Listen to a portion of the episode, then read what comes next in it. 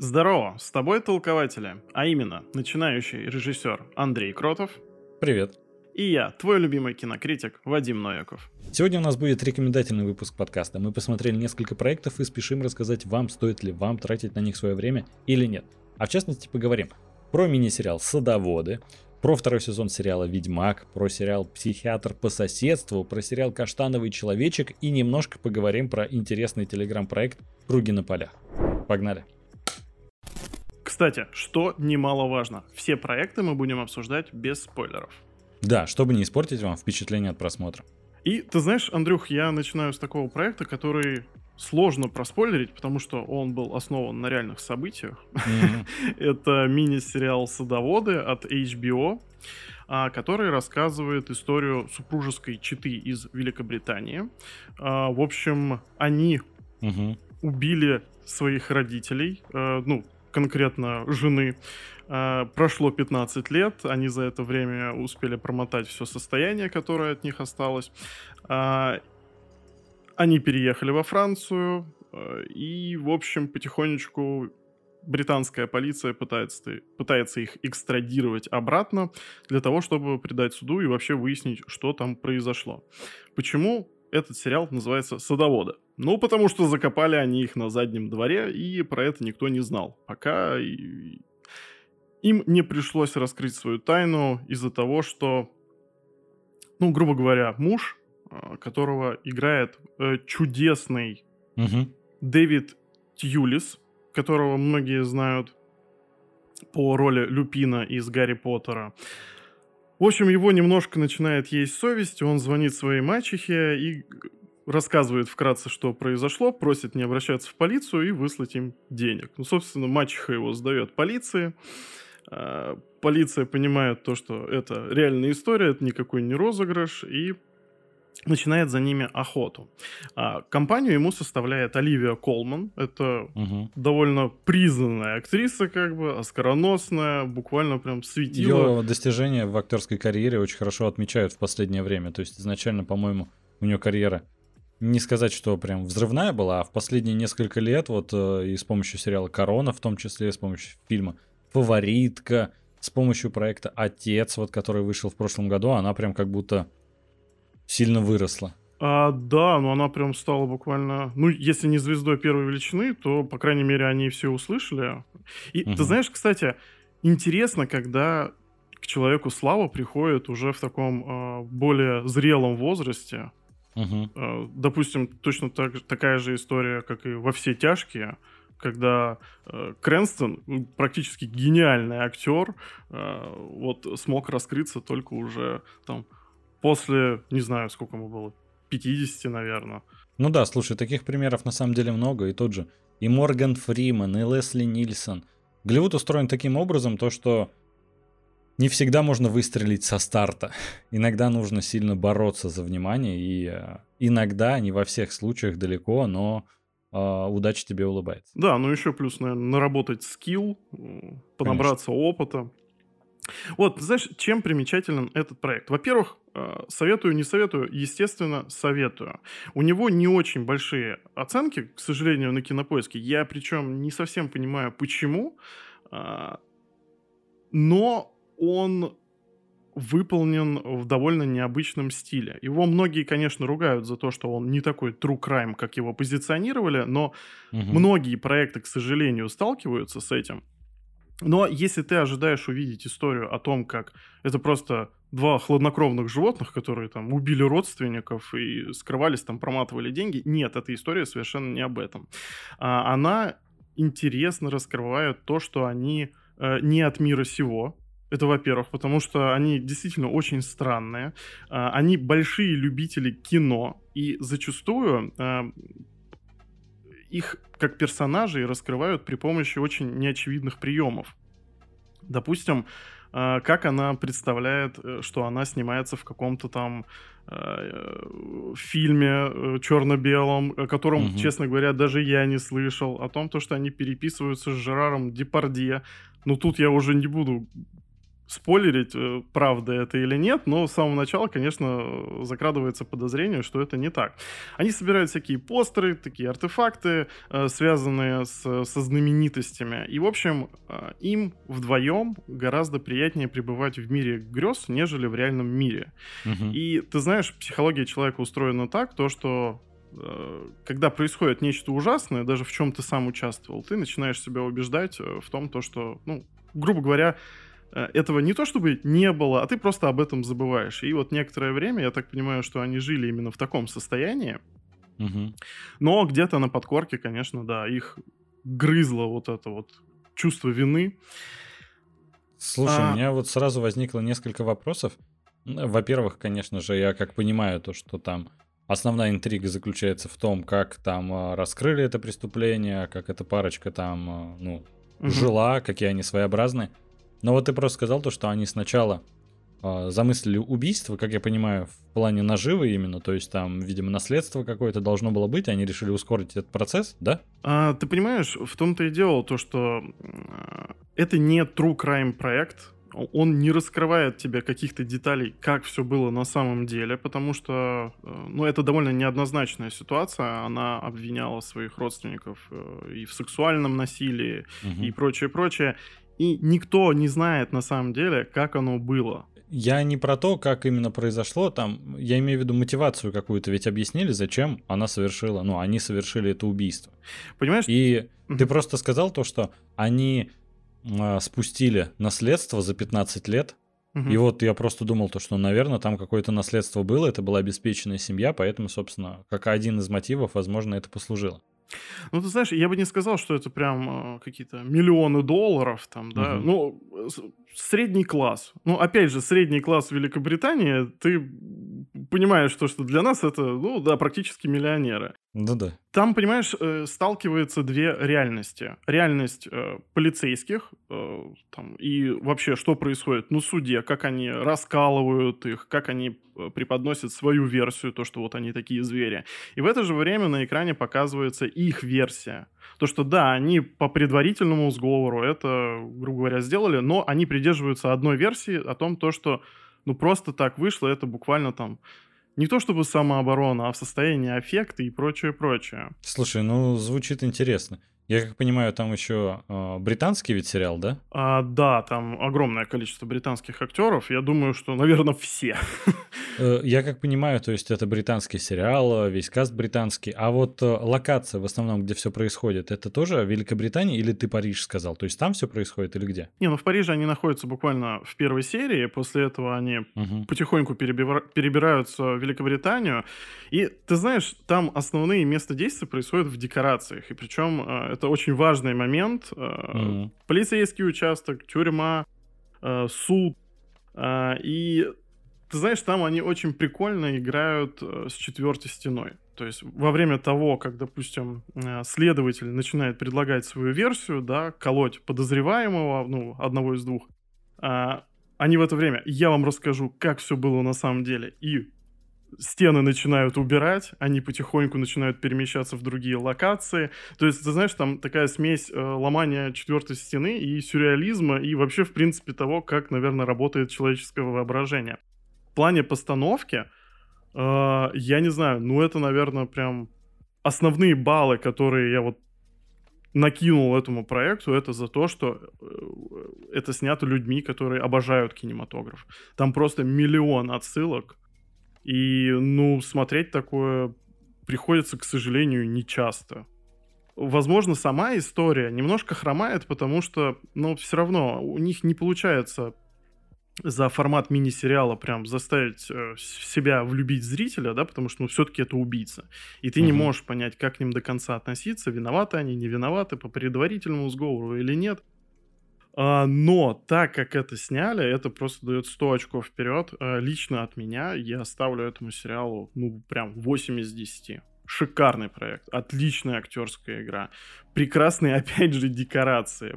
Смотреть на них одно удовольствие, и то, как работает э, режиссер, вообще пушка. Слушай, правильно я понимаю, то, что это в некотором плане схоже с какой-то такой театральной постановкой, то есть э, я это себе просто визуализировал, пока ты рассказывал, то, что там вот когда декорации сменяются, это прям как в театре происходит, да? Ну, смотри, они, конечно, не заигрываются так, как, допустим, Ларс фон Триер в Догвилле, да, который там угу. практически можно назвать именно полностью театральной постановкой.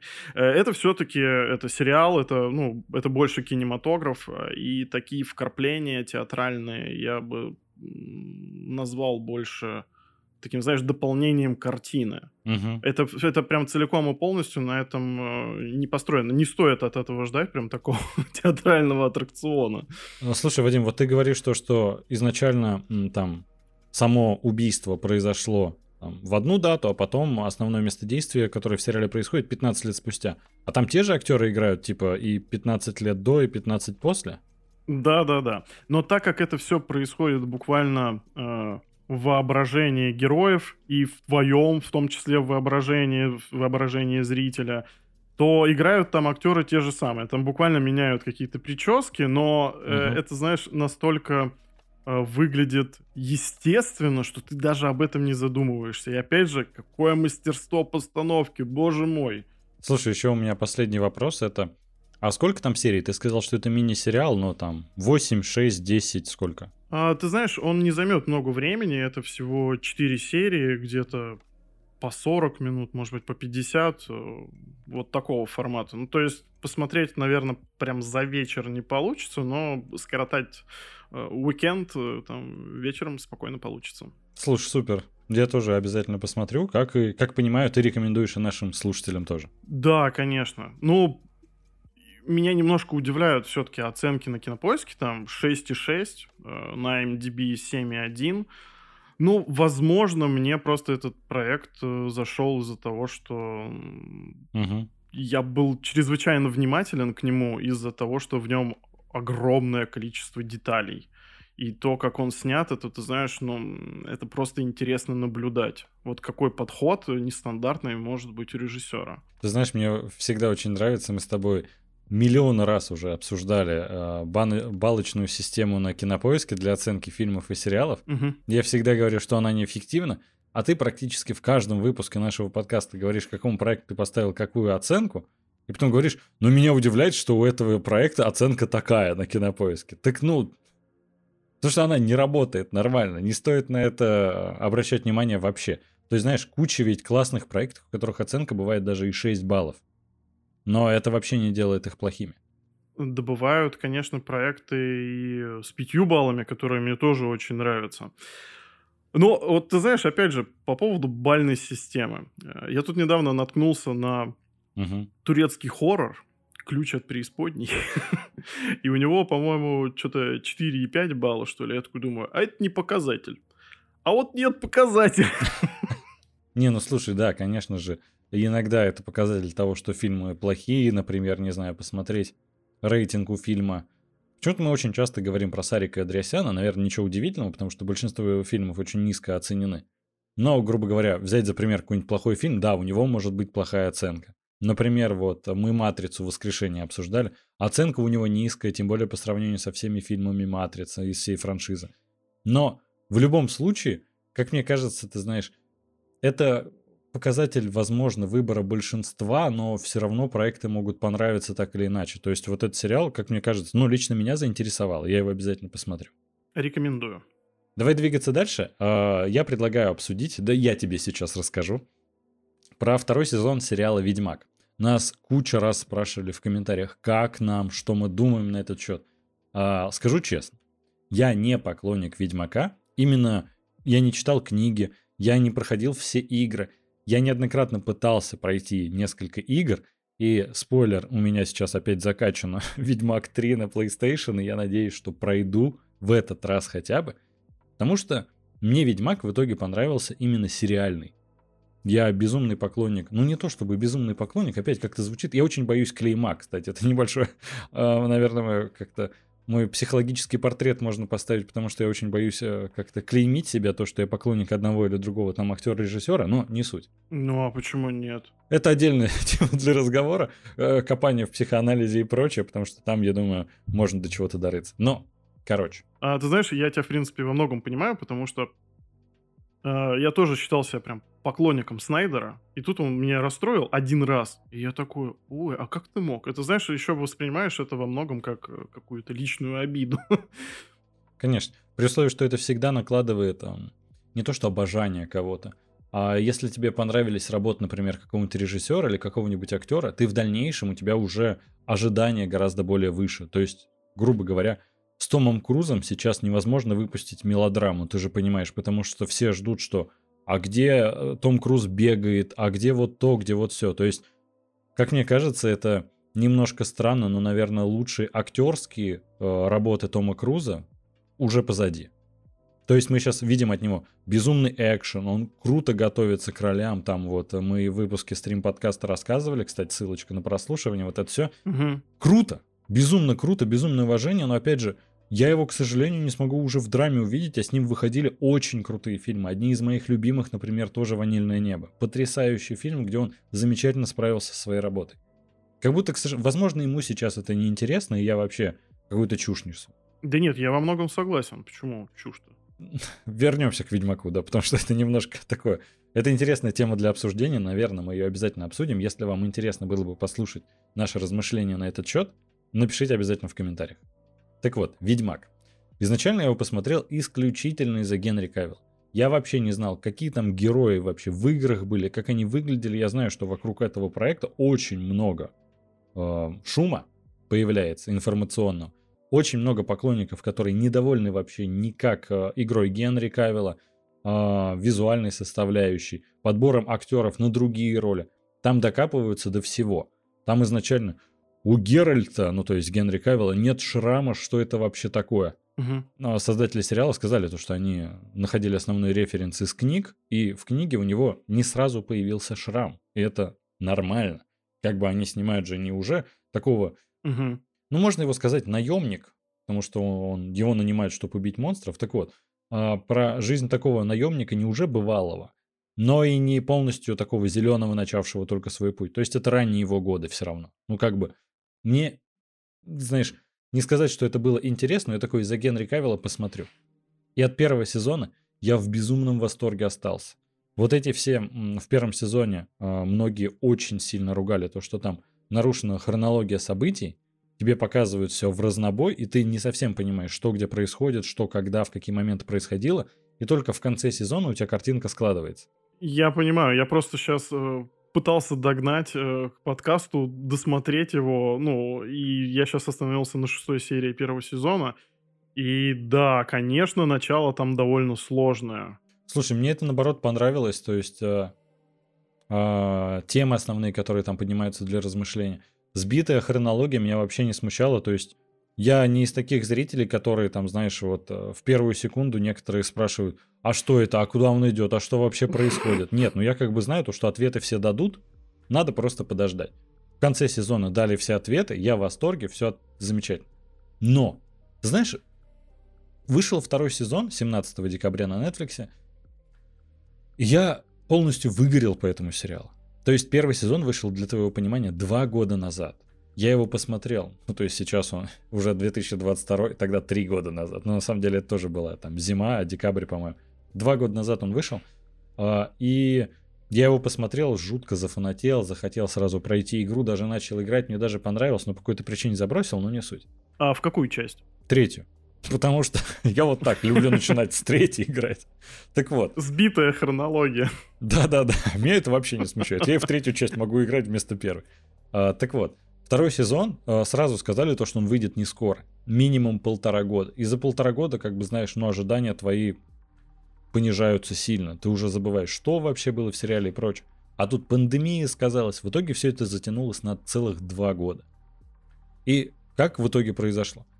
Мы начали, ну, я вместе со своей женой, мы начали не сразу смотреть э, второй сезон.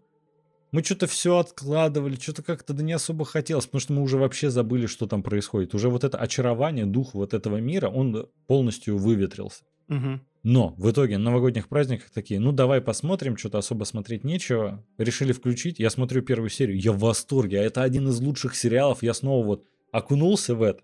Я прям растворился, мне безумно нравится. Угу. А в итоге, знаешь, посмотрели так несколько серий залпом, А потом как-то опять что-то закрутились, началась вот эта а, рутина, работа, вот это все. Ага. Ну, надо продолжить. А там что-то четвертая серия вот должна быть, э, если что, во втором сезоне 8 серий, как и в первом. Netflix, все такое.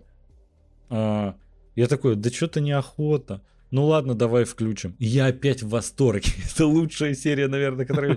То есть у меня вот постоянно, мне нужно себя, наверное, заставить, чтобы посмотреть сериал, а, именно Ведьмак. Но я в восторге. И мы в итоге досмотрели второй сезон. Я его всем рекомендую. Как по мне, улучшилось э, практически все аспекты, которые были до этого, если кому-то что-то не нравилось. И графика, и развитие сюжета. Э, нет вот этого уже сбитой хронологии событий. В основном тебе сообщают все э, поэтапно. И в этом плане, лично для меня это и в первом сезоне не возникло никакой трудности, но для многого числа зрителей как раз во втором это исправили, что хорошо. Для меня самые большие опасения были. Я понял, что у меня любимый э, герой сериала это Лютик, это Барт, который исполняет песни. Я это еще на первом понял. Даже не ну, досмотрев. И когда объявили то, что второй сезон выходит вот 17 декабря, там появилась информация, то, что э, всем поклонникам Лютика стоит э, как бы подуспокоиться, потому что не будет э, во втором сезоне снова вот этого хита, как Ведьмаку заплатите чеканной монетой. И от этого безумно расстроился. Но в четвертой серии это даже не спойлер для всех. Лютик появляется, он поет свою новую песню, и она шикарна, она еще лучше, чем первая. Мы просто, у нас на репите, не знаю, наверное, две недели дома постоянно играла эта мелодия. Восторг. Выучил весь текст. Ой, когда-нибудь на каком-нибудь стриме обязательно спою даже, наверное. Если вам это надо, напишите. Если не хотите, напишите тоже. Потрясающе. В итоге, знаешь, досмотрел сезон, я немножко понял, что это сериал не совсем про Ведьмака, что классно на самом деле, то есть там а, он главный герой, естественно, но акценты сильно смещаются и рассказывают про мир в целом, про других персонажей, какая вообще движуха происходит и почему в этом всем решающую роль сейчас играет Геральт. И это классно. Я, в принципе, понимаю, потому что съемочные дни у Генри Кавилла гораздо дороже, чем у остальных. Хм. Ну ладно, там такой каст, что скорее всего да. Э, ты знаешь, да я, в принципе, еще в первом сезоне это заметил, то, что, э, ну, конечно, Генри Кавилл и Ведьмак это все-таки центр повествования, но огромное количество хронометража ну, посвящено другим героям, что, конечно, неплохо. Угу. Э, сбитая хронология в первом сезоне я понимаю, почему у многих э, возникло столько вопросов, зачем это было, потому что я лично сам тоже до конца не понял. Вот художественные ценности в этом, возможно, они так хотели заинтересовать тебя. Ты еще просто не досмотрел. Это же работает именно в конце, когда у тебя все эм, кусочки пазла сложились воедино, ты видишь всю картину в целом, и тогда ты понимаешь, зачем это было. То есть у меня ни одного вопроса не возникло, зачем они э, решились на такой шаг. Как по мне, и художественная обоснованность есть. Нет, тогда это очень хорошо.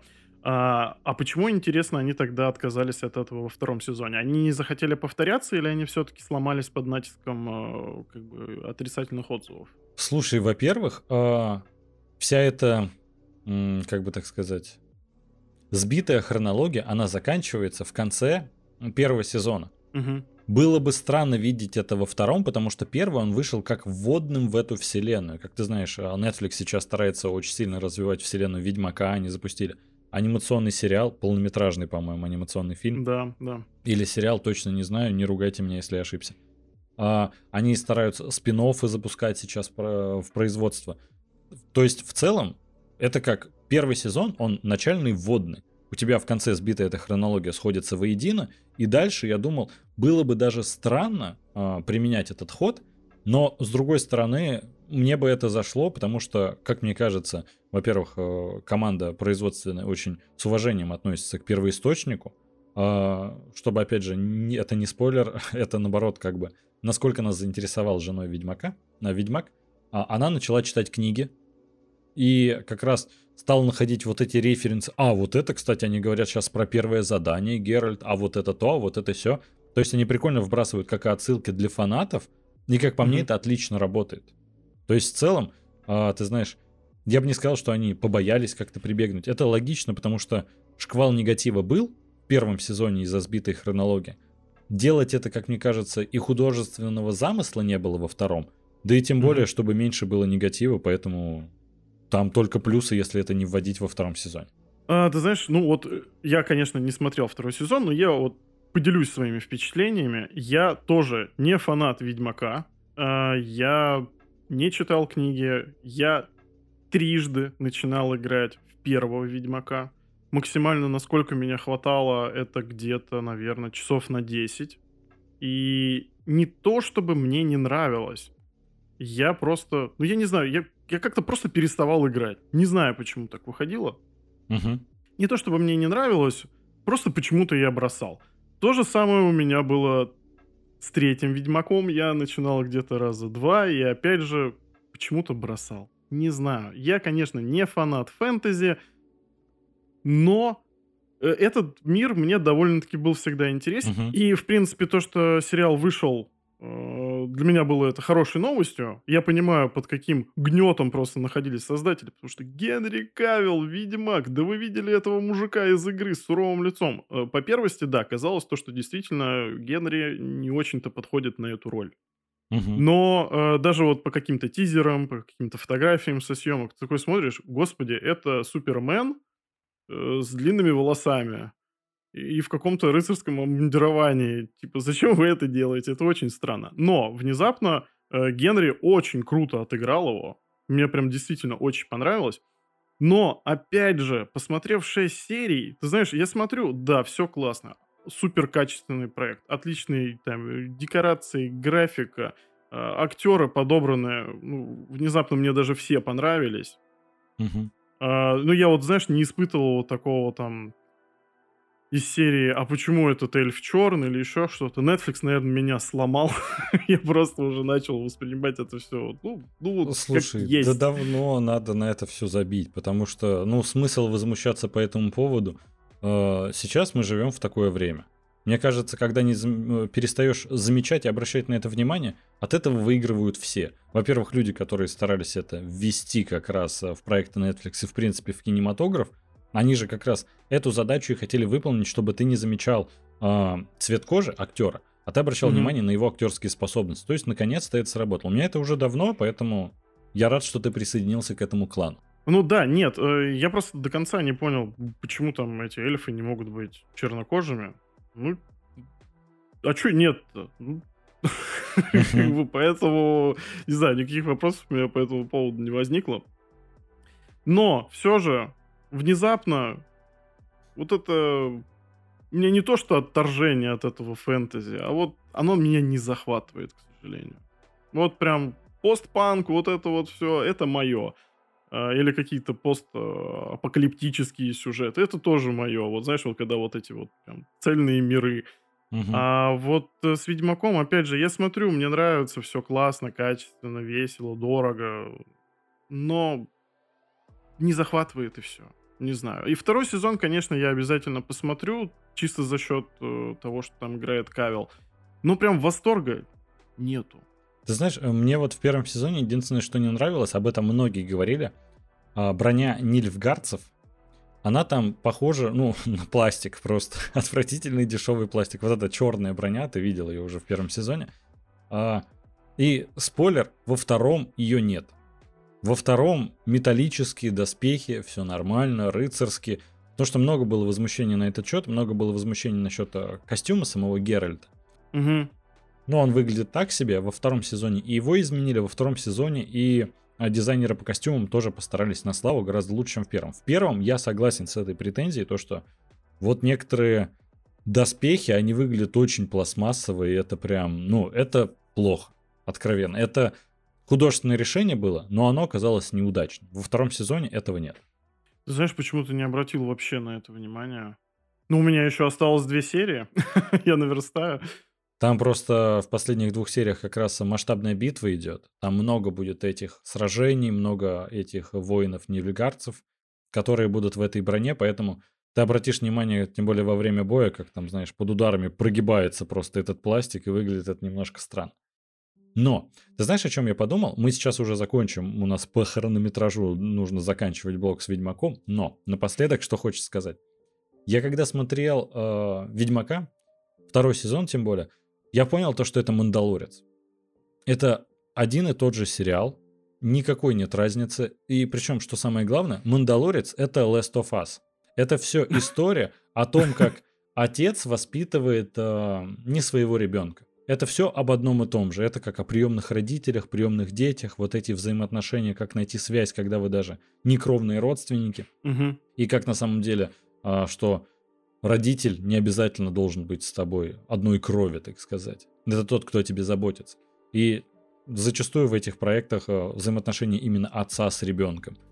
И ты знаешь, я просто подумал, ну, во-первых, я об этом тоже жене рассказал, такой, смени сеттинг, это Мандалорец, просто добавь, типа, джедаи тут, а не магия, все, вообще ничего не меняется. И если это спинов сделают, я вообще не удивлюсь, ну, типа, настолько миры в этом плане схожи. Но это, знаешь, а, это все идет от Last of Us. Конечно, до этого Last of Us тоже э, вдохновлялся. Не помню, как называется этот фильм, к сожалению. Если ты вспомнишь, будет очень классно. Если не вспомнишь, я думаю, ничего страшного в этом нет. А, дорога. Да, дорога. Вот, спасибо. Ну и вот. А, и ты знаешь, в этом всем сериальном мире, который все вдохновляются, вот это Last of Us, который вдохновился дорогой и прочее, очень сильно удивляет, что скоро должен выйти сериал по Last of Us, одни из нас, и поэтому, знаешь, очень интересно, как а, это замкнется, вот этот круг, и больше не будут выходить сериалы такого типа, хотя они мне очень нравятся. То есть, знаешь, опять же, тот же God of War, практически точно та же история, как отец взаимодействует с ребенком, неважно, его это или не его. Знаешь, вот ты меня сейчас этим очень сильно заинтересовал, я так понимаю, второй сезон этому будет посвящен, да? Гораздо больше это раскрывать. Это в первом начали, а, но во да, втором угу. это полноценно раскрывается. Да, ну я, собственно, понимаю, это о Цири идет речь. Да, конечно. А, мы с тобой как-то раз это обсуждали. Я не помню, что был за подкаст. Угу. Роль матери, она вот прям святая, естественно, там любовь ребенка к ней и все дела, это всем понятно. А вот э, то, что мужиков, отцов э, часто, ну, не посвящают им такого огромного количества проектов. Угу. И вот как раз э, God of War, Last of Us, они прям закрывают вот эти дыры, и насколько это круто, когда вот эта вот э, мужская мускулинность сталкивается с каким-то вот ребенком, как человек э, с виду супер суровый может быть э, нежным, и замечательные сюжеты. Вот всегда меня это радует. Да, вот во втором сезоне Ведьмака мне это отдельно понравилось. То есть, опять же, в Мандалорце это потрясающе раскрыто. Если что, Мандалорце я тоже рекомендую. К сожалению, книгу Боба Фетта еще не посмотрел. Не помню точно, там все вышли серии или нет, но обязательно тоже посмотрю. Так же, как и Миротворцы, мы про это тоже обязательно запишем по отдельный подкаст. Но, чтобы закругляться нам с Ведьмаком, а, второй сезон классный. Многие, я понимаю, его ругают, а возможно заслуженно. Если вам не понравился, обязательно напишите чем. Мне интересно, потому что я прям в восторге. Концовка сезона, возможно, слегка смазанная, но, как по мне, отличный задел на третий сезон. Клиффхенгер, как всегда, ну, там не особо клиффхенгер, там просто задел на продолжение. Но в любом случае, напишите, чем вам не понравился. А если понравился, давайте с вами э, в комментариях просто лучшее обожание этому сериалу тоже сделаем. Ты знаешь, еще напоследок, э, когда экранизируют настолько супер популярные саги, я думаю, к ним надо все равно относиться чуть-чуть, э, знаешь, с меньшим скептицизмом и негативом. Потому что вот я, который, знаешь, как в поговорке «каждый суслик в поле агроном», я там поиграл пару часов, я такой, я знаю, что значит серебряный меч у нас для чудовищ, остальное у нас для людишек. И когда он ходит с одним мечом, я такой пишу, Андрей, а это что такое? Это что за неканон такой? И такой ловлю себя на мысли, такой, господи, а как фанаты, они же прям готовы съесть этот сериал за какие-то такие несоответствия. То есть, ну, я, я понимаю то, что создателям на самом деле, ну, крайне тяжело. Причем, знаешь, меня в этом плане удивляет, когда, э, как мне кажется, проект очень удачный, а, и опять же, зрительский рейтинг, оценки говорит об этом же. Но в Гарри Поттере, например, я, ты знаешь, я безумный фанат, вот это все, угу. но там частенько колдуют без палочки, просто руками, там Дамблдор или Волан-де-Морт водят, там люди летают просто так, за ними или черный, или белый свет, э, как будто показывает, насколько они добрые или злые, хотя в повествовании идет как раз разговор о том, что не бывает плохих или злых людей, это все типа, ну, серое, нет абсо- абсолютного добра и абсолютного зла. Ну вот знаешь, ну почему-то насчет Гарри Поттера такого возмущения не бывает, ну типа, основное. В основном фанаты рады то, что экранизировали. И поэтому меня удивляет, когда на Геральта могут ругаться, потому что «А где шрам?» вот серьезно, обязательно должен быть в первой серии, в первом сезоне шрам. Нельзя это как-то раскрыть потом. Ну, то есть, да, я тоже рекомендую быть как-то помягче к сериалам, а к адаптациям и прочему, при условии, что в адаптациях нет ничего плохого. Это взгляд э, свежий на уже известную историю. Это только хорошо. Андрей, а нам пора двигаться дальше, и я хочу рассказать тебе про замечательный, опять же, мини-сериал, опять же, по реальным событиям. А он называется «Психиатр по соседству». Я видел трейлер. И, забегая чуть вперед, он замечательный. Угу. Мы с тобой недавно подключили семейную подписку э, Apple, да. И я все не знал, куда ее деть, что, чем там заниматься просто. А, и наконец-то я такой думаю, посмотрю-ка я сериальчик. На Apple TV да. Да, из оригинального контента Apple это единственное, что было стоящего из последнего времени. А, есть еще, конечно, у них замечательный дом с прислугой, который я смотрю. Первый сериал Пуш, э, господи, первый сезон Пушка. Второй сезон э, так себе, э, теперь надежды на третий, но продлять Там подписку... еще есть от, остров москитов, про который мы записывали тоже отдельный выпуск подкаста, ссылочка, как всегда, там всплывашка будет. Послушайте, сериал классный. А Вадим, причем так его еще и не посмотрел. Нет, не посмотрел. Ну, ты знаешь, уже подписка заканчивается. Последние дни остались, Андрей, пойми. Вообще нет, у нас месяц еще, она продлилась пару дней назад. Да. Угу. Какие-то так себе новости. В общем, возвращаясь э, к психиатру по соседству. Что мы имеем? А, великовозрастного тюфика, у которого э, погибли родители. Они оставили ему в наследство э, бизнес, который занимается тканями. А, у него есть э, сестра, такая многодетная, и вокруг него огромное количество проблем. Заказчики постоянно его пытаются там э, как-то обмануть, э, все его э, подчиненные тоже как-то не воспринимают его всерьез, у него проблемы на личном фронте. Э, естественно, его играет Уилл Феррелл.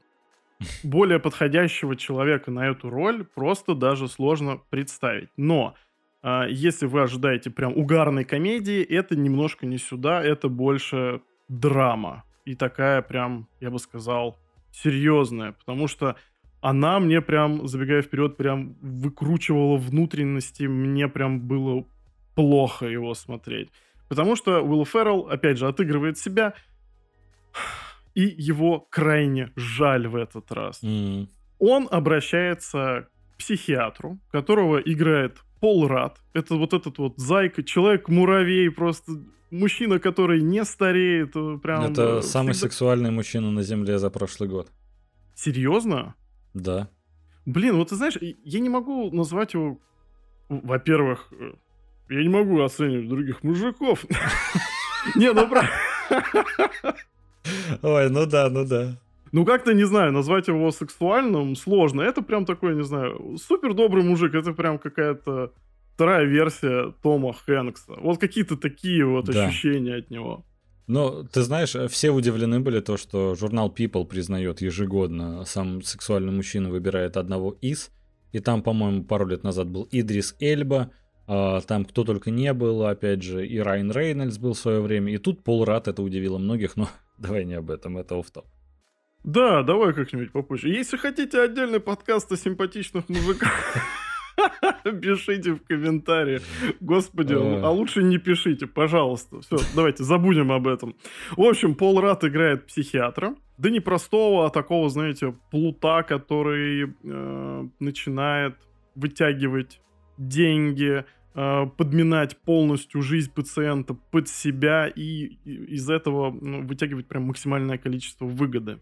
А, опять же, эта история основана на реальных событиях, и я так понимаю, то, что она прям действительно очень близка к тому, то, что там происходило на самом деле. То, что там э, некоторые э, сцены и моменты были добавлены для усиления драматизма, это как бы никто не скрывает. Угу. Но, э, понимаешь, э, там складывается такая ситуация, когда ты, естественно, начинаешь себя ассоциировать с кем? С главным тюфиком Уиллом Ферреллом, а, которому требуется помощь а, который приходит к специалисту ради того, чтобы ему наконец-то помогли, потому что у него панические атаки в, в прямом и переносном смысле ото всего просто происходят. И Пол Рад, человек, которому доверяют, врачу, да, он начинает пользоваться этим человеком и так искусно, что первые серии у меня возникало такое ощущение, что он на самом деле ему таким образом помогает. И Пол Рад настолько великолепно это отыгрывает. Ой, знаешь, это вот такого... спойлер. Какой спойлер-то? Это написано прям буквально в описании. А, да? То, что он ему в итоге не поможет? Да, ну давай, э, вот я зачитаю. История Марти и его психиатра, который не только изменил жизнь своего пациента, но и полностью ей завладел. Марти понадобилось 30 лет, чтобы это понять и вновь стать хозяином своей судьбы. А, окей. Я просто думал, ты сейчас и мне проспойлерил из наших слушателей. А, нет, нет, нет, нет. Это происходит действительно все на протяжении 30 лет, э, что передано Обалдеть. крайне плохо, потому что ну, их довольно сложно гримировать, потому что начинают они там буквально там 30-40-летними, вот, и потом они уже к концу старики. Хотя старики вышли очень-очень неплохо, но вот этот вот средний возраст как-то совершенно у них не вышел. Хотя Пол Радд очень... Он и так выглядит как 30-летний. Он лучше меня выглядит. Так э, ты вспомни его в сериале «Друзья», которые вот серии выходили практически 30 лет назад. Он там выглядит да, точно так же, как сейчас. Поэтому, да, да. ты знаешь, 30 лет спустя Пол Радд такой же. Сидит, просто прическа немного сменилась. Ну, ты знаешь, э, с Ферреллом там, конечно, было посложнее. Вот поэтому немножко вот experience тут теряется. Угу. Но это лучше, лучше, чем когда актеров заменяют. Потому что Э, удачно это сделали на моей памяти только однажды, это в сериале «Тьма». Да, в «Тьме», слушай, очень классно сделано. Это там, конечно, каст безумно круто подобран, когда э, дети, которые в итоге... У нас есть отдельный выпуск подкаста насчет «Тьмы». Давайте уже без всплывашек, вы там как-нибудь сами найдите. У нас это в первом сезоне еще был выпуск давнишний.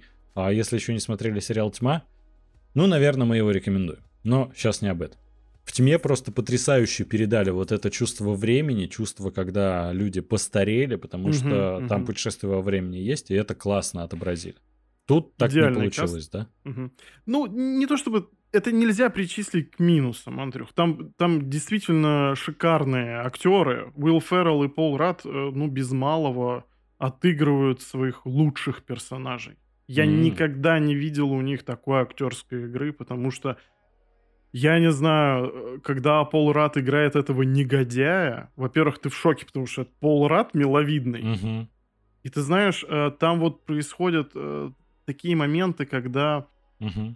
вот представь какого-то супер негативного человека, прям действительно плохого человека, который в какой-то момент настолько заигрывается с тем, что он делает, что он начинает себя оправдывать и сам в это верить.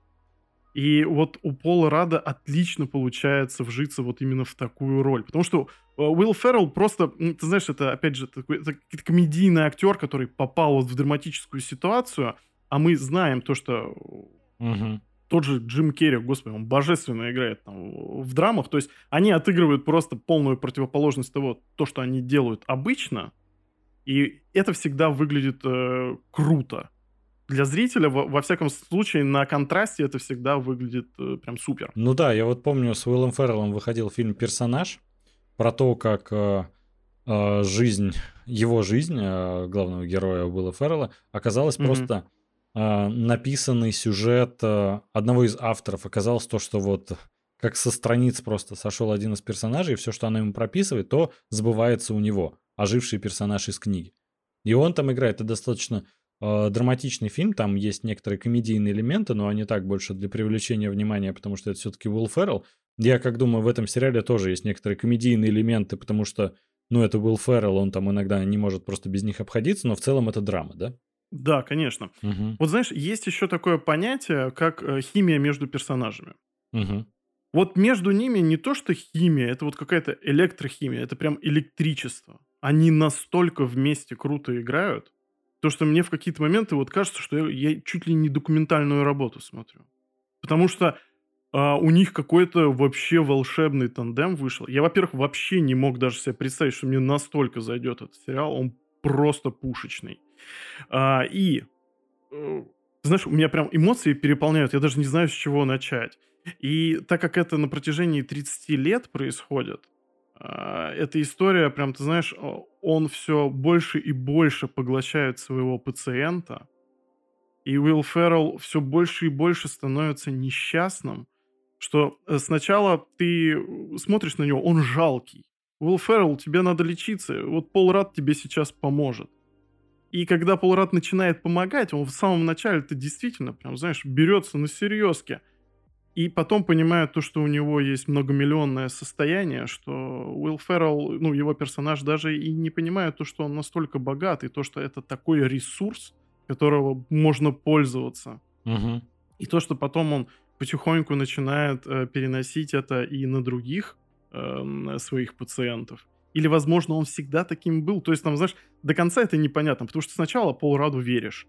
Угу. А, и поддерживаешь его даже. В, вот в какие-то моменты я такой, типа, ну, блин, не бывает худо без добра. Возможно, то, что он не до конца им пользуется. Возможно, мне показывают вот эту вот версию того, то, что а, нету абсолютно там плохих или абсолютно хороших. Вот то, что мир серый, а не черно-белый. Угу. Но нет. Потом это все действительно перетягивается в такую жесткую драму, когда э, человеком пользуются. И ты знаешь, э, так как, опять же, зритель, ну, лично я, допустим, ассоциировал себя э, угу.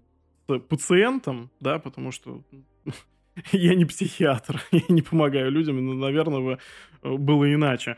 Э, я понимаю, в какую, на самом деле, простите, жопу можно попасть, если э, обратиться к такому специалисту. То, что в такую жизненную ситуацию то, что он действительно не оставит от тебя вообще ничего.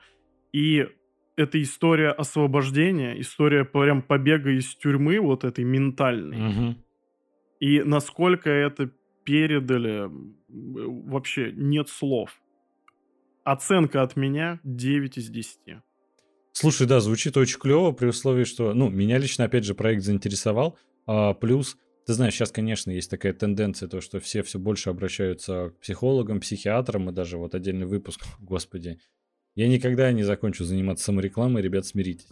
А у нас даже был отдельный выпуск подкаста с клиническим психологом, э, потрясающе разговаривали с ним о том, как могут навредить фильмы, могут ли вообще, спойлер, нет, но разобрали интересные случаи из его практики, которые связаны с фильмами, и откуда вообще все это идет. Очень клево, безумно интересный и полезный контент. Опять же, ссылочка, переходите, смотрите. А, так Андрюх, вот. если референсы, то только к себе. Да, неплохо. Так вот, ты знаешь, очень классно, потому что сам я сто раз думал, то, что мне нужно обратиться тоже к психологу, возможно, к психиатру. И всегда, знаешь, вот это опасение есть, а если я попаду не к тому специалисту, возможно, конечно, этот сериал только усилит вот эту мою паранойю. С другой стороны, буду наготове всегда и как раз смогу, если что, э, обратить внимание, что это не тот специалист. То есть, ладно, я не подразумеваю, что этот контент именно в первую очередь полезный, это все-таки развлекательный, но история основана на реальных событиях, что, как по мне, безумно интересно. Ты знаешь, э, я как-то раз натыкался на историю, причем российскую, э, где девушка ходила к психологу, Угу. А, и, по-моему, там было что-то типа семейной терапии, то ли еще что-то. В общем, она познакомила ее со своим молодым человеком или мужем, я не буду врать. И смысл в том, то, что э, угу. психолог, э, она разрушила их отношения специально для того, чтобы увести его ну, у нее. И после этого там начался там, жуткий срач по поводу того, то, что это там э, неэтично и прочее, прочее. Там пытались ее как-то привлечь к ответственности. Вот. И когда я начинал смотреть психиатр по соседству, я предполагал то, что это будет история, ну, что-то из этой степени. А тут нет. Ты знаешь, это прям действительно очень деструктивная терапия, которая человеку сделала только хуже и еще э, вытянула из него миллионы долларов просто превратила его практически в своего слугу и угу. ужас. Надо смотреть. Предупреждаю сразу, сериал такой довольно-таки неспешный. Начало вам может вообще не зайти, но разгон вот начинается там вот с третьей, четвертой серии, их там всего восемь, по-моему. Но это определенно э, стоит вашего внимания. Прям советую, советую, советую. Супер. Слушай, я бы хотел продвинуться дальше, и я тебе сейчас расскажу об одном э, проекте, который я недавно начал смотреть. Э, его невозможно досмотреть, как по мне. Это речь о том, как я убиваю просто свое свободное время, на что его трачу, и почему я к нашему сегодняшнему выпуску подкаста посмотрел не так много проектов, как хотелось бы. Э, я тебе хочу рассказать про круги на полях. А, ты просто до записи мы немножко поговорили, ты не знаешь про этот проект. Возможно, какие-то слушатели еще не знают про этот проект. На самом деле про него сейчас говорят уже практически все. Что бы я хотел сказать не просто упомянуть для того, чтобы поговорить о чем-то хайповом или э, как-то привлечь к себе частичку их популярности, ни в коем случае. Я тебе расскажу основную концепцию и чем этот проект лично мне интересен. Смотри, э, в Телеграме есть такая удивительная штука, как записывать кружочек, который мгновенно отправляется. А, минута максимум хронометража. А, в чем главный прикол? То, что ты не можешь туда добавить какую-то видеозапись существующую, ты только можешь на фронталочку снять, если что, переключить на другую камеру, что-то подснять угу. вокруг себя, и все. И Uh, ТНТ, ну не то чтобы ТНТ, Comedy Club Production или Label.com, точно не знаю, кто из них, но создали канал «Круги на полях». Добавили туда 15 э, комиков, 15 авторов э, проектов на ТНТ, э, Гарик Харламов, там Андрей Бибуришвили, Зоя Яровицына, там много всех людей с ТНТ, их 15 человек. И в чем главный прикол? Они просто записывают кружочки, они общаются между собой, что-то рассказывают о себе, шутят, иногда играют во что-то и все прочее. И э, ты знаешь, ТикТок, во-первых, сразу взорвался, куча нарезок существует. Я даже сам попробовал одну сделать, чтобы как-то проверить, настолько ли это uh-huh. а, популярно, и действительно все сейчас могут просто нарезать эти сообщения из Телеграма и тем самым поднимать себе популярность. У меня не получилось. Если у вас получилось, пожалуйста, напишите мне. Свяжитесь со мной. Отсылка для тех, кто в курсе. Пожалуйста, расскажите, как это делать. Ой, да. Ну так вот. И в чем главный прикол? Ты подумаешь, что или мало сообщений, или наоборот слишком много. Да, там очень много сообщений, они записывают чуть ли не каждую минуту, чуть ли не каждую секунду. А в минуту может приходить десятки сообщений, иногда ты на часик отвлекся, а там 200 сообщений набегает. Это частая ситуация, но чем это заинтересовало меня? Ты знаешь, э, в последнее время есть запрос на искренность, на честность, на то, чтобы показывать то, как да, люди на да. самом деле живут. И это классно, мне это нравится, это то, что привлекает мое внимание. И ты знаешь, э, соцсети изначально ведь для этого и создавались, чтобы показать то, что вот эти все люди, эти знаменитости, они на самом деле существуют не просто где-то там, а ты с ними можешь вот здесь пообщаться. Ну, по крайней мере, конечно, не на первых порах соцсетей, а когда уже изначально соцсети, чтобы просто объединять людей, они общались на расстоянии, но впоследствии, когда в Инстаграм, например, начали добавляться звезды, чтобы показать или в Твиттер, вот, вот они, вот тут, ты можешь написать прокомментировать как-то его пост, а это, не знаю, Джим Керри. И он это может прочитать и тебе ответить. Уменьшить расстояние. Но как ты знаешь, в последнее время что Инстаграм, что остальные соцсети, они погрязли в рекламе. Она просто отовсюду сочится. И лично я даже во многом перестал пользоваться многими соцсетями, в Инстаграм заходить. ТикТок хоть как-то смог завоевать мое а, внимание, потому что там вот есть контент от людей просто, которые обычные люди, и которые могут записывать абсолютно разнопланово. Опять же, там просто алгоритм рекомендаций устроен, но об этом как-нибудь в другой раз. Так вот, и круги на полях. Это, знаешь, как раз он может полностью удовлетворить мой запрос на искренность, которая существует. Там люди просто общаются, они не могут конфликтовать, они могут шутить, они показывают, какую музыку они слушают, как живут, где живут, что делают, играют в какие-то игры. А, ты понимаешь, кто интеллектуал, кто просто а, у него хорошо подвешен язык, кто не может прожить без шутки минуту и прочее. И это потрясающе. Я считаю, что это достаточно революционный проект. Я понимаю, что это рекламный проект, то, что там уже есть рекламная интеграция, они стараются их нативно как-то встраивать, но все прочее, то, что 15 таких медийных людей собрать в одном сообществе невозможно и типа заставить их постоянно публиковать контент, чтобы они не получили с этого какой-то гонорар. Это mm-hmm. логично, это все понятно. Но ты знаешь, я просто посмотрел, и я понял, что сейчас все будут так делать. Сейчас все будут записывать вот эти кружочки. Честно, у меня появилось желание. Мы вот с тобой на Новый год записали такое поздравление в кружке. Но я подумал, да. блин, а как было бы вот сейчас, типа, ой, мы сейчас будем записывать, там вот посмотрите, как мы фон сейчас выставили, или там освещение, и бац, у нас оказывается с Вадимом совпала цветовая гамма, когда мы сегодня начали записываться. Насколько это классно, как будто хочется такой больше э, и информации о себе сообщать людям, которые она будет интересна, но не хочется это, конечно, превращать все в спам. И, конечно же, возможно, там уже многие, опять же, предрекают то, что вот этот весь формат круги на полях, когда просто ежесекундно записывают вот эти кружки, он скоро помрет, и это просто сейчас бомб, как когда-то был у Клабхауса. Но мне кажется, нет. Мне кажется, что как раз, знаешь, сейчас опять же появились а, абсолютно новые телеграм-каналы, которые люди стараются подражать примеру, чтобы ты понял, а, круги на полях за неделю собрали более 700 тысяч подписчиков. То есть mm-hmm. они прям очень мощно ворвались, они стали одними из э, самых крупных сообществ, которые в Телеграме были вообще. И это живые люди, которые постоянно комментируют, смотрят и прочее. Ну вот. И ты знаешь, э, конечно, сейчас это много появится, но я просто понял, чем меня это заворожило. Запрос на искренность. Мне так этого не хватает. Мне так, я устал от Инстаграма, я захожу, а нет смысла уже подписываться на какого-то медийного человека, на какую-то звезду, артиста, селеба, не знаю, кто как называет. Потому что в любом случае, если он выкладывает какой-то пост, ты смотришь, листаешь ниже описание, а там ссылка на какой-то Яндекс Еду, Delivery Club, такси, какие-то ювелирные украшения, постоянно что-то есть. Я такой, а есть хоть какая-то искренность вообще в этих соцсетях? Я от этого так устал. И ты не представляешь, для меня это глоток свежего воздуха оказался. Я надеюсь, ну, что для некоторых тоже.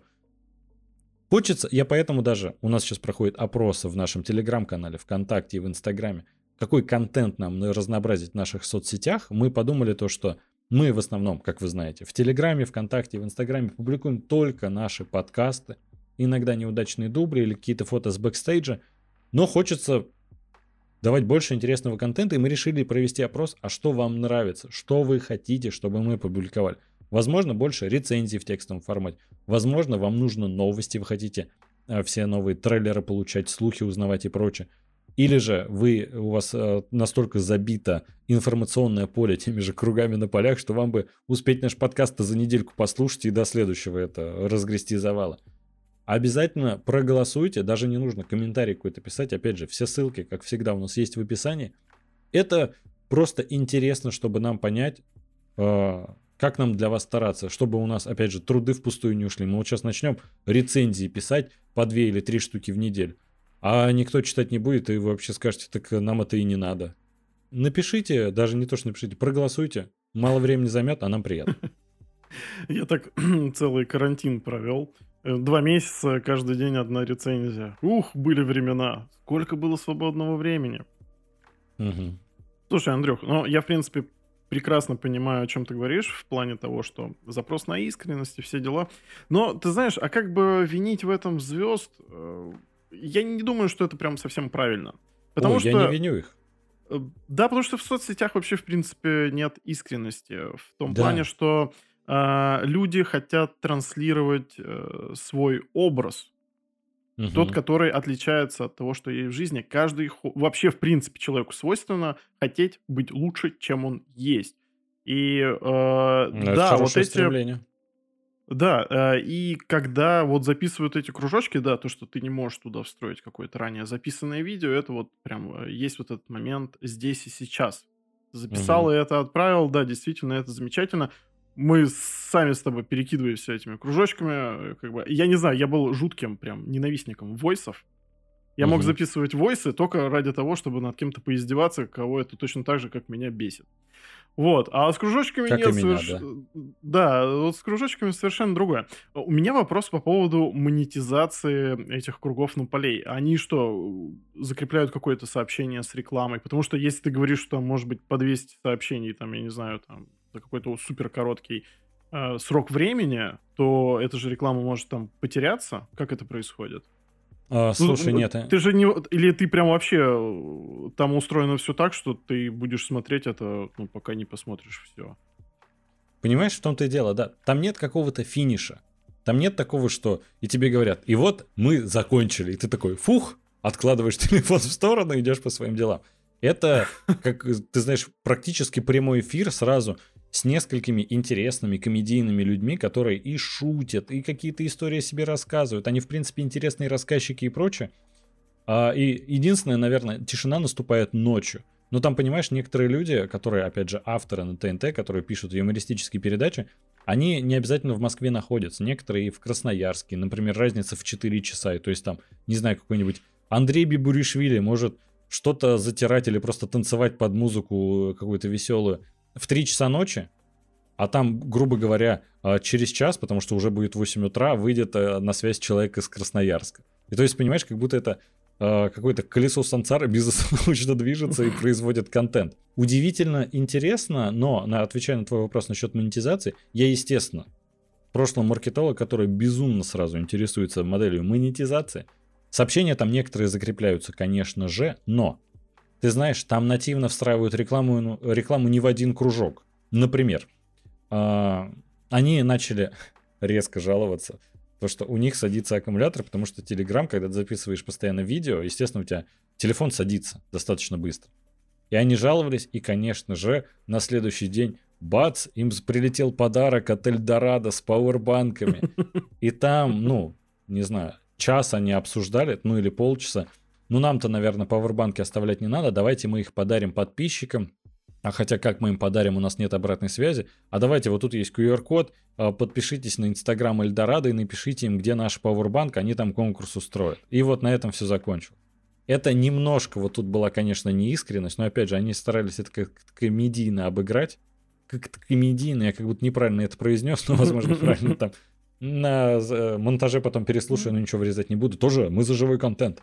Так вот, А, я не думаю, что такая модель монетизации может в дальнейшем а, долго просуществовать, тогда искренность как раз пропадет, но это как раз та революционная вещь, про которую я говорю, а, пример. Это просто первые люди, которые решили так делать, которые вот кружочки записывать вот ежесекундно просто. И это как раз привлекает, это как раз та искренность, которой хочется. Например, я уже 5 миллиардов раз думал, когда мы записываем видео-подкаст, снять камеру, показать, как вот тут все стоит, где я вообще живу, чем живу и так далее. Интересно было бы? Возможно. Но пока, думаю, не тот формат, надо как-то, как-нибудь потом. Понимаешь, а тут... по домам. Типа того. И ты знаешь, не рекомендую лично тебе подписываться. Я знаю, что я от мира стендапа ты далек, и эти люди, которые там собрались, ты там практически никого не знаешь. Возможно, только Азамата Мусугалиева и Гарика Харламова. Но в остальном я просто всех и до этого знал, потому что ты знаешь, я фанат комедии, я в этом всем варюсь. Угу. Но людям, которые у которых есть безумное количество свободного времени. Ты знаешь еще, Телеграм очень клево устроен. Ты э, можешь открыть кружок, э, выйти из канала, читать другом в канале какую-то новость, а у тебя они дальше будут идти, ты будешь дальше видеть. Ты можешь свернуть приложение, а дальше у тебя фоном будет. Это mm-hmm. как какой-то подкаст даже получается. Удивительно, очень интересно. Слушай, ну получается, там нет текста вообще. Конечно, нет. Ну, то есть и закрепов там тоже, получается, тоже нет. Телеграм-канал разрешает ведь закреплять сообщения, можно закрепить и кружочек, угу. но смысл в том, то, что там такое безумное количество контента, и, например, они на круглые число подписчиков, там собрали 600 тысяч или 700 тысяч, они проводят, ну не то что проводят, они э, размещают какое-то какое-то творчество. Например, один из участников, Илья Соболев, стендап-комик, э, записал рэп под Eminem Stan, э, под минус. И, э, во-первых, это, конечно, безумно смешно, и они, соответственно, это сообщение закрепляют, чтобы большее количество людей увидели, потому что человек угу. потратил свое время. Э, и классно, классно. Поэтому там нет такого, что закрепляют только рекламу или что-то типа того. А чтобы в это влиться, нужно, конечно, прям быть в контексте, как мне кажется. Ну, то есть, вот тебе, например, точно рекомендовать не могу, но если кто-то фанат комедии и знает, э, для кого не пустое имя Андрей Бибуришвили, тот э, зайдет, ему понравится 100%. Смотри, там 15 человек. Кто-нибудь халявит? А, да, конечно. Ну, или, они, или это как-то вот они подначивают там друг другу. Да, подначивают, они всегда находят тему для обсуждения какую-нибудь интересную. Вечером у них проводятся активности, иногда они играют в викторины, бибурины, потому что Андрей Бибуришвили их ведет. А, и тебе тоже интересно в них участвовать, например, а, ну, стандартный вопрос это ты знаешь, почему, если приложить уху к ушной рак... уху, раковину, а, морскую раковину к уху, то тогда типа будешь слышать шум моря. Я это давно узнал, как бы, но ты знаешь, почему это происходит? А, ну, то, что звук моря, да, знаю с детства, но нет, как-то не задумывался, почему. Кровь просто циркулирует, и воздушные потоки у тебя в ухе, то есть ты просто прикладываешь ладошку и также слышишь этот шум моря. Это просто кровь циркулирует. И типа, знаешь, такие вопросы там иногда бывают. Или, например, почему в средневековье а, женщин, которые весят больше 50 килограмм, не сжигала инквизиция? Нет. А, потому что, по их мнению, метла, на которой ведьма летает, максимум могла поднять 50 килограмм. То есть, знаешь, ну, Замечательно. Ну, конечно, я бы не стал ни в коем случае рекомендовать круги на полях как какой-то познавательный контент, но, как по мне, это такое, знаешь, та искренность, которой в последнее время не хватает. И я бы сам хотел так вести канал. Я уже думал то, что, ой, а может нам еще разместить, потому что на самом деле охваты у нас э, на Новый год, на новогоднем нашем обращении в нашем телеграм-канале были хорошие. А может нам что-то еще записать? Ну, как ты знаешь, не решался, потому что, а вроде мы так никогда не делали, было бы странно. А возможно, стоит. Но мы попробуем когда-нибудь обязательно. Ладно, двигаясь дальше в более привычном формате, я бы рассказал, опять же, о мини-сериале. На этот раз он не на основе реальных событий. А, называется «Каштановый человечек». Ты прям у нас какой-то фанат э, мини-сериалов стал. Три проекта мини-сериала от тебя. Да ты знаешь, я, честно говоря, ужаснулся от того, что мы собирались записывать выпуск, Андрей такой, что ты последнее время смотрел? И я такой сижу, открываю кинопоиск, потому что я везде ставлю оценки. Вот, и понимаю то, что там одни мини-сериалы или просто сериал, который я начал смотреть. Думаю, я все поглощен этим делом, я практически не смотрю кино. наверное, это плохо. А я бы не сказал, что это плохо. Мне кажется, что, ну, во-первых, человек волен смотреть то, что ему нравится. И, во-первых, конечно, не мне тебя судить, когда я последнюю неделю смотрю кружки в телеграм-канале, а не какие-то художественные произведения. Но в любом случае, э, слушай, сериалы вышли на такой уровень, что, ну, это восторг. Опять же, я все жду, когда, я не знаю точно, по-моему, серии Миротворца, возможно, все вышли, но я не буду лукавить, я точно не знаю. Но и книга Боба Фетта, Жду просто, когда выйдут все сезоны, чтобы их посмотреть, потому что это клевые проекты. Вот как Мандалорец. Да лучше Мандалорца посмотреть, чем последнюю трилогию Звездных войн, как по мне. Ну, по крайней мере, последний фильм точно ужасный, а к остальному есть вопросики, но мы это как-нибудь отдельно обсудим. Поэтому мини-сериалы это хорошо. Так что там в «Каштановом человечке»? Так вот, «Каштановый человечек». Ты знаешь, э, мне часто еще попадалось, э, знаешь, субтитрах то, что они там, э, там есть песенка такая, как и в любых ужастиках таких. Но это больше триллер, mm-hmm. конечно. Там каштанный человек, каштанный, каштанный, и я такой сижу и не совсем понимаю, насколько это лингвистически по-русски, поэтому я буду называть каштановый человечек, точно так же написано на кинопоиске, ну и так его презентуют на Netflix. Угу. Это датский мини-сериал, который рассказывает про маньяка-убийцу, про, точнее, полицейских, которые его ловят. А, краткий синемс, синопсис э, с кинопоиска по традиции. На месте страшного убийства находят куколку из каштанов. По этой жутковатой улике два детектива пытаются разыскать убийцу, причастного к пропаже ребенка-политика. Mm-hmm. Ты знаешь, э, хочется начать чуть издалека.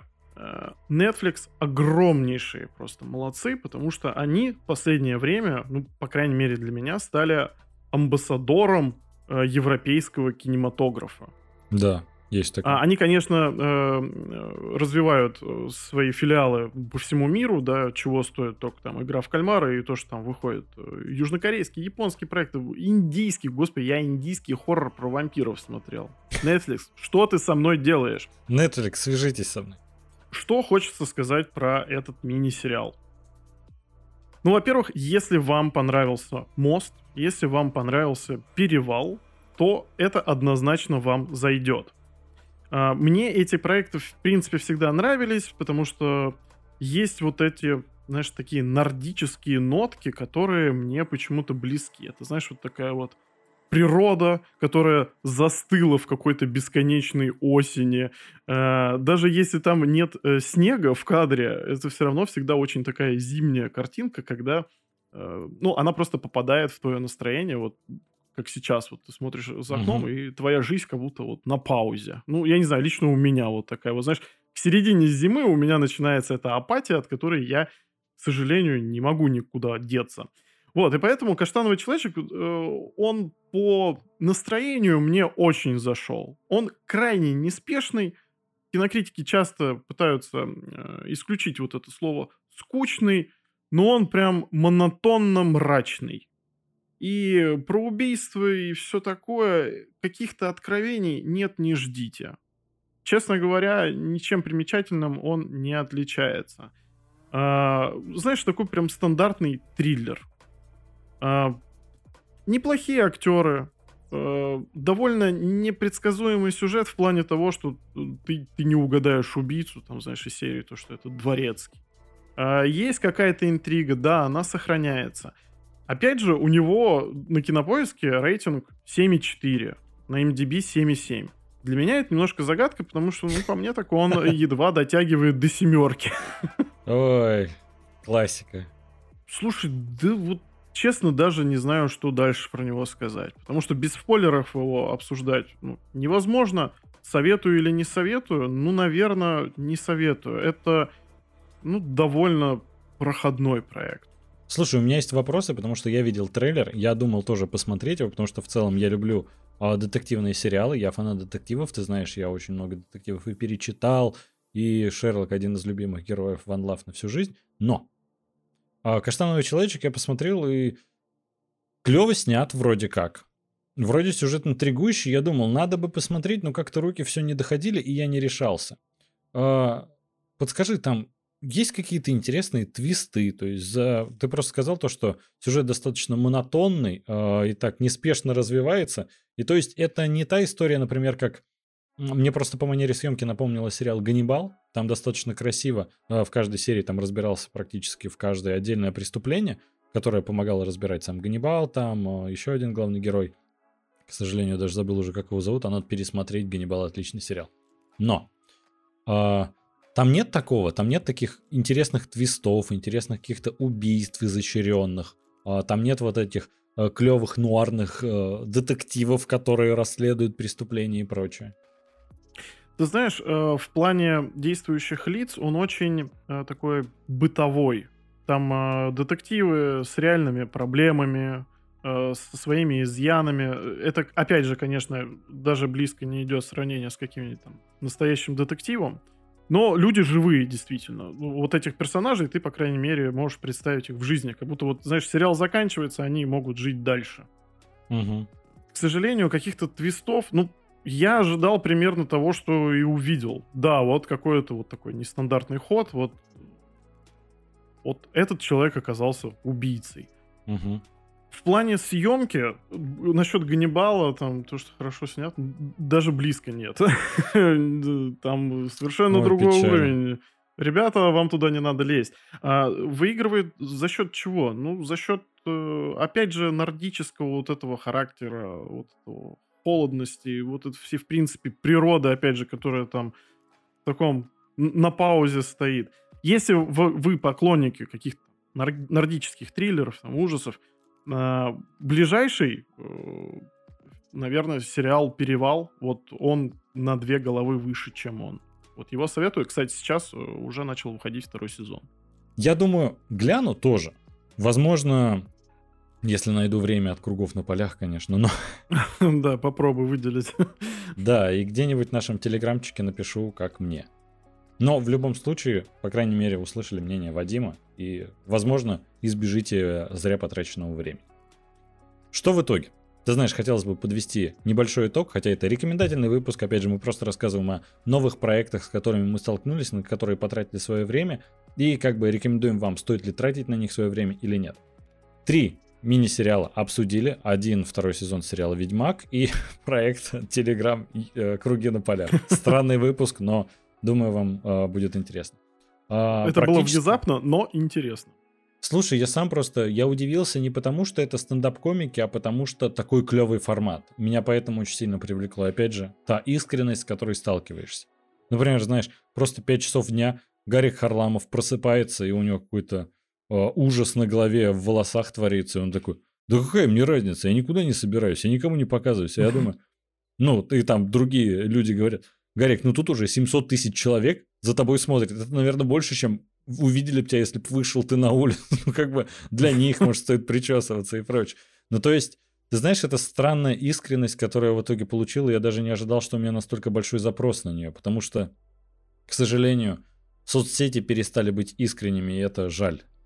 Я стараюсь иногда в сторис выкладывать, например, у себя в Инстаграме, какие-нибудь э, шутки, не просто призывы, то, что вот у нас вышел новый выпуск, там, переходите, посмотрите, или рассказать, как, что у меня нового произошло. Но как будто в соцсетях это уже никому и не нужно. А в Телеграме, на удивление, ты знаешь, очень хорошо зашло. Возможно, мы попробуем в таком формате публиковать не в нашем основном телеграм-канале, а у нас есть еще чат нашего телеграм-канала, где мы можем общаться, в принципе, на отвлеченные темы. Возможно, там попробуем. Кстати, как вариант. В целом, вы знаете, какие проекты посмотреть, какие заслуживают вашего внимания, когда закончится еще книга Боба Фетта, и мы обязательно о ней поговорим, о миротворце и о других клевых проектах, которые будут выходить, например, «Лакричная пицца» Пола Томаса Андерсона. Замечательный тоже проект, который недавно вышел. Обо всем еще успеем поговорить. В наших группах, э, скорее всего, в ближайшее время вы сможете увидеть рецензии. В текстовом формате будем размещать. Они будут не очень длинные, мы постараемся, чтобы не сильно э, много вам приходилось читать, а в таком сокращенном формате, потому что обо всех самых крупных и клевых проектах мы рассказываем в подкасте в первую очередь. А послушать вы наш подкаст и, конечно же, видеоверсию в 4К можно на нашем YouTube-канале, на Яндекс.Дзене, в ТикТоке мы даже отрывочки туда публикуем. И послушать, э, в принципе, наш подкаст можно в Apple подкастах, Google подкастах, Яндекс подкастах, ой, Яндекс музыке, Spotify, ВКонтакте подкастах, Кастбокс и вообще на всех аудиоплатформах. Мы есть везде. Мы обновили, не то чтобы мы обновили, но теперь у нас другой сайт, на котором расположены все выпуски. Посмотрите, как вам такой дизайн вообще. Там клевый плеер, классный сделанный, все ссылочки тоже есть. А с вами были толкователи кино, а в частности начинающий режиссер Андрей Кротов и ваш любимый кинокритик Вадим Новиков. Всех любим, целуем. Пока. Всем пока.